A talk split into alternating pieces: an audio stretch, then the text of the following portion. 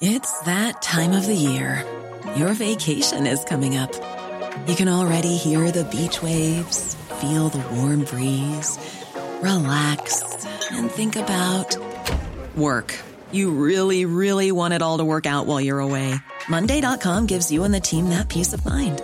When all work is on one platform and everyone's in sync, things just flow wherever you are. Tap the banner to go to Monday.com.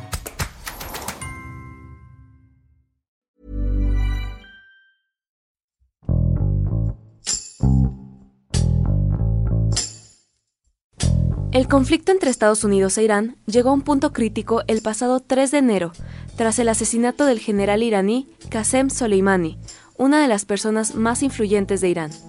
La tensión que se vive alrededor del mundo llegó a México, debido a que la Oficina de Aduanas y Protección Fronteriza de Estados Unidos alertó a las autoridades de Baja California y Sonora sobre la presencia de cuatro personas provenientes de Medio Oriente que podrían cruzar hacia suelo americano. A pesar de la alerta, México mantendrá una posición neutral, esperando que ambas naciones lleguen a un acuerdo de paz. Luis Carlos Bravo, reportero del Tribuna de San Luis, cuenta lo que sucede en la frontera del país ante este conflicto. Con Hiroshi Takahashi, esto es Profundo.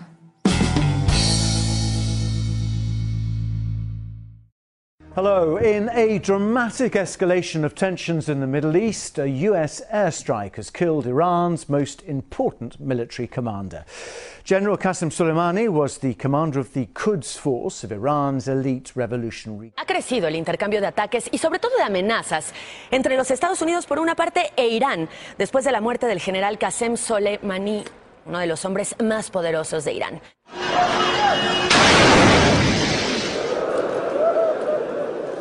الحمد لله الذي رزقنا الشهادة في سبيله Last night, at my direction, the United States military successfully executed a flawless precision strike that killed the number one terrorist anywhere in the world, Qasem Soleimani.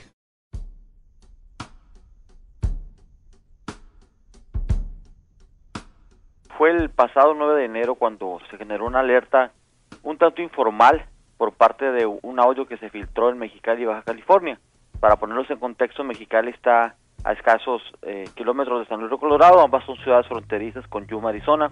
Entonces, a partir de ese audio se generó mucha mucho tema mediático en redes sociales, pero no se confirmaba. Fue hasta el día siguiente, donde a través de, de boletines de prensa el gobierno tanto de Baja California como de Sonora confirmaron una alerta roja por la presencia, la supuesta presencia de personas provenientes del Medio Oriente, iraníes, en nuestra frontera. Por lo tal, se activó un operativo llamado Escudo Frontera, que es para blindar en las ciudades fronterizas y a la gente que, que aquí habitamos.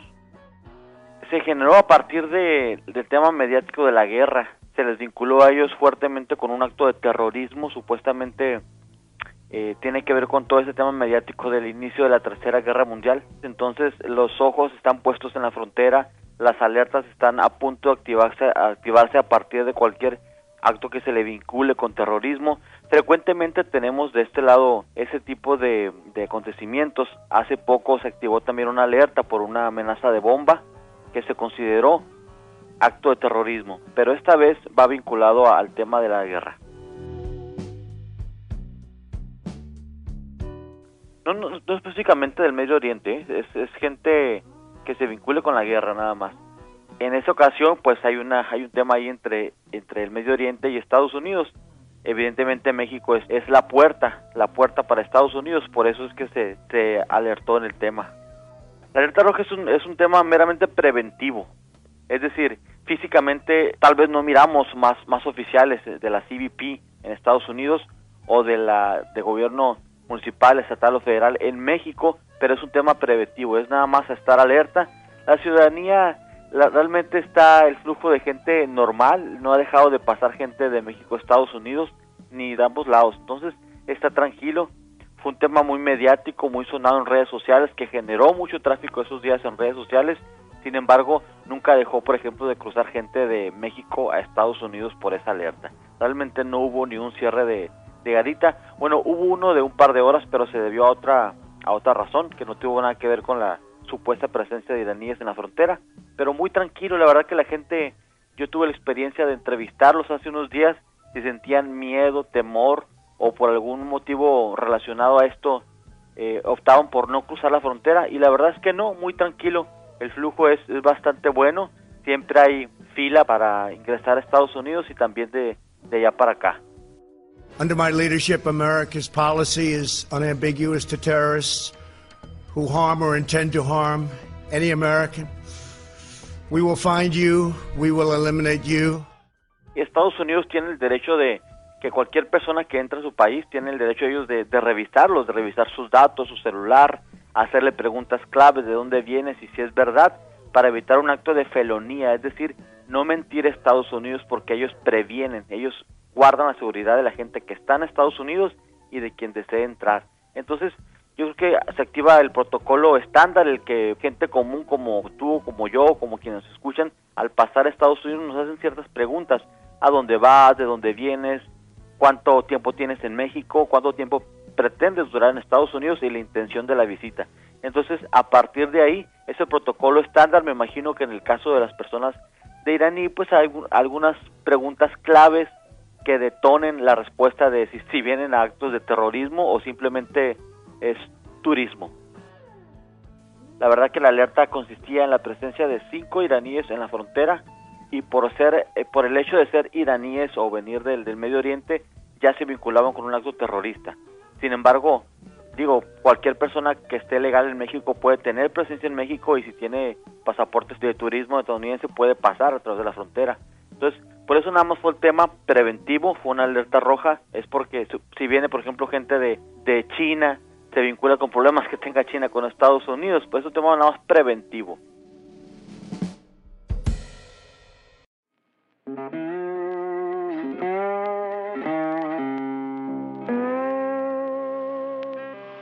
Particularmente en San Luis Río Colorado, que somos la entrada a Sonora y colindamos con Yuma, yo tengo la oportunidad de cruzar Estados Unidos casi de manera diaria porque tengo familia de aquel lado y nunca he notado la presencia de una persona de aspecto, no sé si se escuche diferente, pero de aspecto diferente a nosotros, ¿no? A los mexicanos o a los propios latinos que viven de aquel lado, pero son de origen mexicano.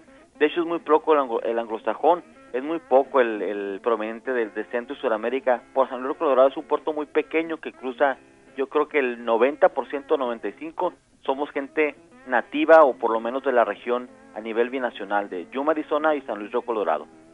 Entonces no detecté la presencia de gente ni de ni de iraníes ni de otros países. Uh, habla a un nivel grupal, ¿no? O algo que saliera de, de, lo común. Naturalmente, si ellos quieren acercarse, tiene que pasar por México, ¿no? México es una entrada, Canadá es otra, pero México es, sería la puerta para ellos entrar. Naturalmente, si quieren un acercamiento, tienen que pasar por la máxima autoridad, que es Andrés Manuel López Obrador. Sin embargo, desconozco, es una información que, digo, ha de estar muy reservada, yo creo que es un tema que está en el aire.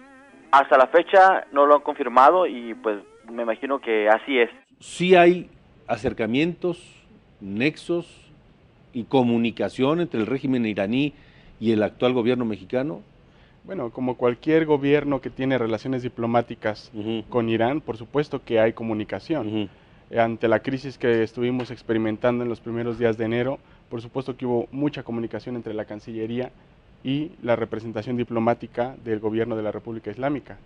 Pero de eso a que los motivos de esa comunicación sean de tipo propagandístico, de tipo conspiracionista para cometer crímenes o algunas amenazas en Estados Unidos, es muy dudoso y la verdad yo no creo que esté pasando.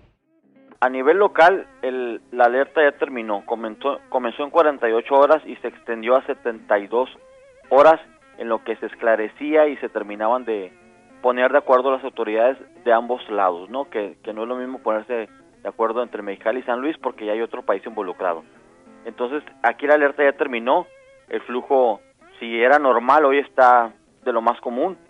A nivel nacional, pues habrá que esperarse porque México está totalmente neutral, no sé si llamarlo hasta apático al tema de la, de la guerra, pero habrá que esperar qué pasa con los otros países para que también México tome acciones. Yo creo que es, es seguirá en el mismo tema, un perfil bajo ante la guerra, eh, sin dar declaraciones, sin mostrar este, um, posicionamientos que comprometan, porque México Sabemos que es un país que quiere, o, y así lo ha dicho, ha expresado el presidente, es un país que quiere estar en buenas relaciones con todo el mundo.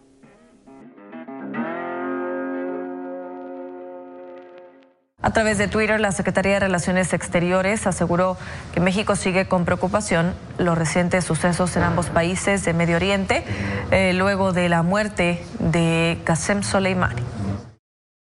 Tenemos nosotros que procurar que haya diálogo, que se busque un entendimiento, que no se recurra al uso de la fuerza, no a la guerra y eh, esa es la postura de nuestro país. Nosotros eh, estamos por la búsqueda de soluciones pacíficas y en una postura de neutralidad.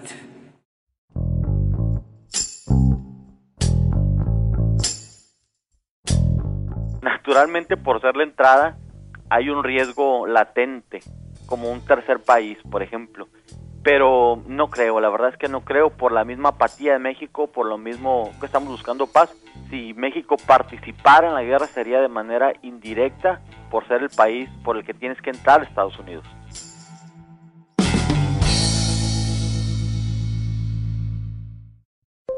Esto es Profundo, un reporte a fondo de la Organización Editorial Mexicana.